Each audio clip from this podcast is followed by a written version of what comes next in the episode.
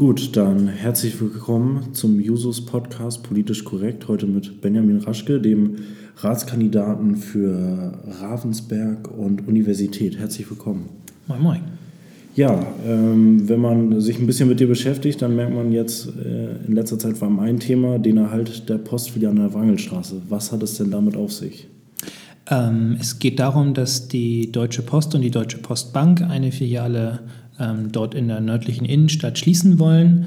Ähm, und von der Deutschen Post gibt es jetzt zurzeit äh, eine Alternativfiliale, deutlich kleiner, ähm, leider auch mit Stufen, sodass sie auch nicht barrierefrei zugänglich sein wird. Und dagegen wehren sich viele im Stadtteil, ähm, finden das nicht in Ordnung, gerade weil die große Filiale in der Wrangelstraße bisher schon immer sehr stark ähm, genutzt wurde. Das Paketgeschäft boomt. Die Deutsche Post ist kein hungerleidendes Unternehmen. Die haben ordentliche Quartalszahlen immer wieder, investieren im Ausland intensiv. Ähm, äh, es ist jetzt äh, nicht wirtschaftlich sinnvoll, das zu machen ähm, und für die Menschen vor Ort erst recht nicht. Und ähm, da helfe ich mit in einer Bürgerinitiative, um äh, den Erhalt der Postfiliale oder zumindest der Postdienstleistungen barrierefrei und in ausreichendem Maße im Stadtteil zu erhalten. Ja, das ist, glaube ich, ein sehr wichtiges Thema, wo wir dann auch gleich schon beim Thema Wirtschaft angekommen sind, worum es ja heute geht, zusammen mit Finanzen und Arbeit wenn man sich jetzt mit neuen Firmen beschäftigt, wie man heute so schön sagt, äh, Startups, äh, die müssen wir auch ein bisschen stärken in Kiel. Da äh, passiert, glaube ich, momentan einiges, aber da geht sicherlich noch mehr. Was kann da oder soll da passieren? Wir haben zurzeit schon eine sehr starke oder gute Förderung, würde ich mal sagen, von Startups wir arbeiten da von Seiten der Stadt zusammen mit den Hochschulen ähm, zusammen, arbeiten ähm, im Wissenschaftszentrum und im KITS äh, mit zwei Einrichtungen, die das unterstützen, wenn sich ähm, Leute selbstständig machen wollen, ein kleines Unternehmen gründen wollen. Ähm, da kann man aber an ganz vielen Stellen natürlich immer noch mehr machen, zumal sich da auch einiges tut.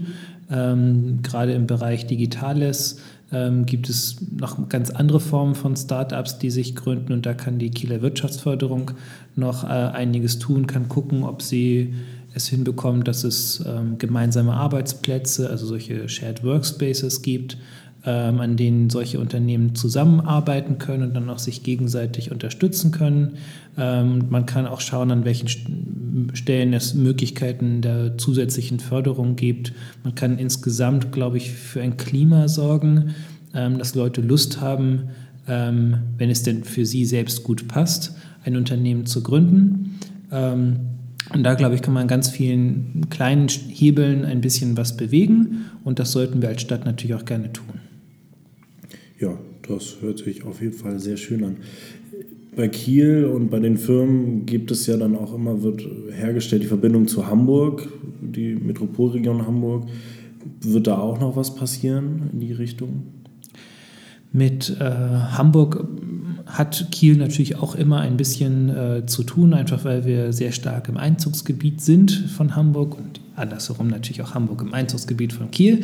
Äh, ähm, die ähm, Kooperation läuft da natürlich hauptsächlich auf Länderebene, also zwischen Schleswig-Holstein und dem Land Hamburg. Ähm, allerdings können wir an ein paar Stellen, glaube ich, ganz gut mit Hamburg bzw. mit einzelnen ähm, äh, Gemeinden von Hamburg äh, ganz gut zusammenarbeiten und das sollte man auch durchaus äh, in nächster Zeit tun, weil es da an vielen Stellen ähm, ganz spannende Übereinstimmungen gibt. Also wir sind äh, sehr städtisch geprägt, Hamburg ist auch sehr städtisch geprägt, da kann man an einigen Stellen auch äh, voneinander lernen. Ja, sehr schön. Um jetzt im Bereich Arbeit dann auch noch ein bisschen weiter nach vorne zu springen, äh, ganz am Anfang der Arbeit ist ja die Ausbildung da fordern die SPD und auch die Jusos eine Mindestausbildungsvergütung. Wie genau kann das umgesetzt werden und was können sich jetzt vor allem Auszubildende darunter vorstellen? Ähm, das ist sozusagen die Frage, wie bezahlen wir Auszubildende, die ja auch schon arbeiten. Ähm, und ähm, gibt es dafür irgendwelche Mindeststandards? Das ist ähm, größtenteils in Tarifverträgen geregelt. Es gibt dann noch ein paar Ausbildungsberufe, für die es keine Tarifverträge gibt. Ähm, und im Endeffekt kann man sich das auch ein bisschen vorstellen wie den Mindestlohn für die Ausbildung. Ähm, also wo man sagt, an den Stellen muss es so und so viel tatsächlich geben, damit eine, eine Ausbildung ähm, auch so funktionieren kann, dass, dass die jungen Menschen auch davon leben können. Ähm, als Stadt alleine könnten wir da nicht so wahnsinnig viel komplett alleine entscheiden. Ähm, das heißt, wir sind da ja auch an Tarifverträge gebunden an vielen Stellen. Ähm, als Stadt und als Arbeitgeberin ähm, und Auszubild also Ausbilderin ähm, ist es aber natürlich so, dass äh, die Städte auch bei den Tarifverhandlungen mit am Tisch sitzen auf der Arbeitgeberseite und sinnvollerweise dort auch ähm, sich für so etwas, glaube ich, einsetzen sollten. Wäre aus meiner Sicht, wenn das äh, in, in, entsprechenden Tarifverträgen drin wäre, auch äh, ein wichtiger Punkt, um den Fachkräftemangel auch in der städtischen Verwaltung dem zu entgegnen. Ähm, man kann dann nämlich auch tatsächlich sehr attraktiv werden für junge Menschen, dass sie ihre Ausbildung bei der Stadt machen und nicht in einem Unternehmen. Ja. Allerdings haben manche Auszubildende ja das Problem, auch wenn sie entsprechend verdienen, dass ja immer noch Zusatzkosten dazukommen, wie Schulgeld, nicht erstattete Fahrtkosten. Da fühlen die meisten Auszubildenden sich ja ein wenig ungerecht behandelt. Können wir da nicht was tun?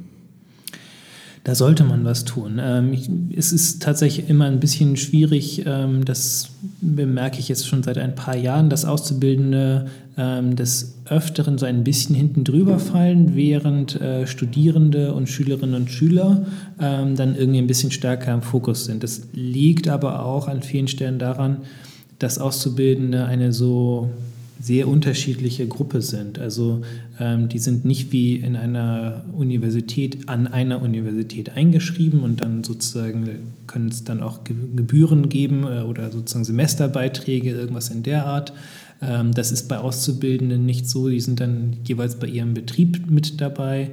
Ähm, wir haben auf Landesebene schon lange gefordert, dass es so etwas geben sollte wie ein äh, Semesterticket für Auszubildende. Das können wir auf kommunaler Ebene alleine auch nicht schaffen. Das übersteigt unsere, unsere Möglichkeiten, wäre aber durchaus etwas. Wir ähm, versuchen aber an anderen Stellen ähm, in Kiel ein bisschen was für Auszubildende zu machen im Rahmen dessen, was wir tun können. Wir haben sehr stark in die regionalen Berufsbildungszentren investiert, um dort die Ausbildung besser zu machen. Wir haben ein Wohnheim für Auszubildende am Sophienblatt. Ähm, initiiert, dass das gebaut wird, damit dann auch äh, Auszubildende günstig wohnen können. Ähm, und an den Stellen, glaube ich, können wir ganz gut versuchen, äh, etwas zu machen. Wir haben auch äh, zum Beispiel das Begrüßungsgeld, was es zuerst nur für Studierende gab. Ähm, wenn die sich ummelden nach Kiel, ähm, das haben wir auch für Auszubildende ausgeweitet, weil das auch nicht erklärbar war, warum jemand, der anfängt zu studieren und bisher in Eckernförde gewohnt hat, warum der ein Begrüßungsgeld bekommt. Aber wenn jemand äh, anfängt mit einer Ausbildung in Kiel, bekommt man das nicht. Das sind so, äh, also das kann man niemandem erklären und deswegen haben wir das natürlich auch geändert. Ja, das ist schon mal ein guter Schritt in die richtige Richtung. Aber auch nach der Ausbildung ist ja nicht unbedingt gesichert, dass Auszubildende einen Arbeitsplatz bekommen oder generell bei ihrem Arbeitgeber übernommen werden. Soll da, sollte man da nicht auch was tun? Ja, auch da. Stadt kann man erstmal nur gucken, ähm, was sie bei sich selbst macht. Die Stadt ähm, hat bei ihren Ausbildungsberufen im Bereich der Verwaltung es so, dass sie ähm, das Ziel hat, alle zu übernehmen. Ähm, das ist natürlich dann immer daran geknüpft, dass die Ausbildung auch erfolgreich ist. Ähm, bei der Feuerwehr ist das genauso. Das heißt, da wird schon geguckt, dass wir ähm, eine so hohe Quote wie möglich haben, dass wir die Auszubildenden, die die Stadt selbst ausbildet, auch dann tatsächlich hier übernehmen können in der Stadt. Es gibt dann noch ein paar Teilbereiche, wo die Stadt über ihren eigenen Bedarf hin ausbildet. Das ist dann teilweise einfach so. Da können dann leider nicht alle übernommen werden. Ähm, aber bei den ganz großen Feldern ist das so.